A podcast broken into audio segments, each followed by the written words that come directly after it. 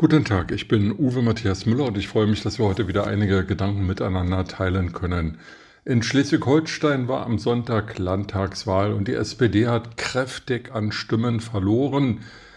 Parteivorsitzender und äh, Generalsekretär der SPD sagten hinterher, ja, jetzt müssen wir das Ergebnis analysieren und zusammensetzen und dann daraus Lehren ziehen. Das sollen Sie mal gerne tun und vielleicht heute in die Zeitung schauen, denn viele Medien berichten darüber, dass die Bundesverteidigungsministerin, die der SPD angehört, mit ähm, einem Hubschrauber der Bundeswehr nach Nordfriesland geflogen ist, um dort Truppen zu besuchen und gleich von dort wie zufällig in den Osterurlaub nach Sylt abgeschwört ist. Es werden Fotos veröffentlicht, wie sie ins Krabbenbrötchen beißt und es sich gut gehen lässt.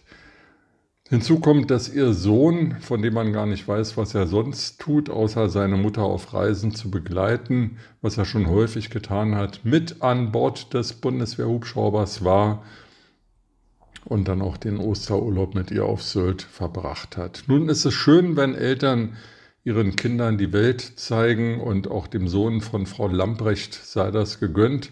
Allerdings stellt sich die Frage, ob das auf Kosten des Steuerzahlers sein muss. Zwar sagt das Bundesverteidigungsministerium auf Anfrage, die Kosten seien beglichen worden.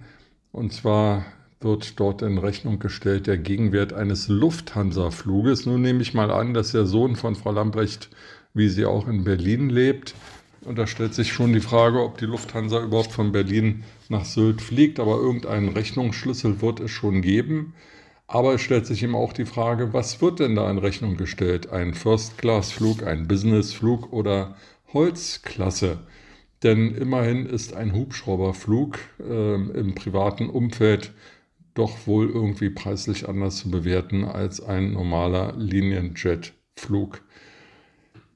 Außerdem hat der Sohn von Frau Lambrecht auch noch einen Bundeswehr-Pullover ähm, getragen. Und auch da stellt sich die Frage, hat er den geschenkt bekommen oder bezahlt?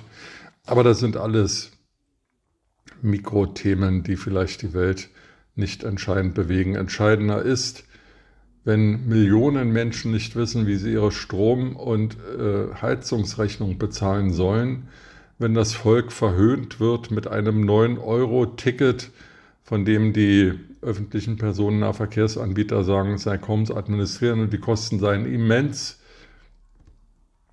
Während also das Volk aufgefordert wird, doch Fahrrad zu fahren oder zu laufen und die Heizung runterzudrehen, vergnügen sich SPD-Granden wie die Ministerin und auch die Bundestagspräsidentin auf Sylt und wie gesagt knabbern an Fischbrötchen, Krabbenbrötchen herum.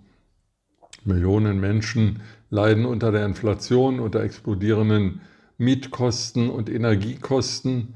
Sie wissen nicht, ähm, wie sie die nächste Rechnung bezahlen sollen, aber die SPD-Minister und Bundestagspräsidenten, sie wissen, wo sie Urlaub machen können. Jedem sei Urlaub gegönnt, auch den armen Menschen. Apropos, die Tafeln, immer mehr Tafeln nehmen keine Kunden mehr an, weil sie zu wenig Spenden bekommen und weil die Zahl derjenigen, die sich von den Tafeln ernähren müssen, sprunghaft gestiegen ist. All das scheint die SPD nicht wirklich zu interessieren und möglicherweise ist das ja der Hauptgrund dafür, ähm, dass die SPD nicht mehr so gewählt wird wie noch vor wenigen Monaten oder vor einigen Jahren. Vielleicht ähm, hören sich Herr Klingbeil und Herr Kühnert mal das an oder lesen in den Zeitungen nach, wie denn so etwas ankommt, wie das, was Frau Lamprecht gemacht hat. Wovon sie übrigens Urlaub macht, erschließt sich mir auch nicht so recht, weil 5000 veraltete Helme in die Ukraine zu liefern und damit rumzuprotzen, das sei ein ganz wichtiger Beitrag zur Verteidigung des von Russland überfallenen Landes. Oder sieben, in Worten sieben Hälfte von 14 Panzerhaubitzen zu liefern, für die aber ähm, gar keine Munition zur Verfügung steht, genauso wie für Gepard-Schützenpanzer.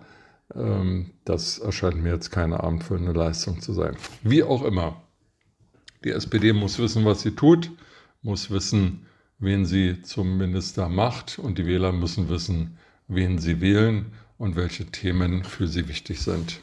Alles Gute für die SPD und mit diesen Gedanken in den Tag wünsche ich Ihnen eine gute Zeit.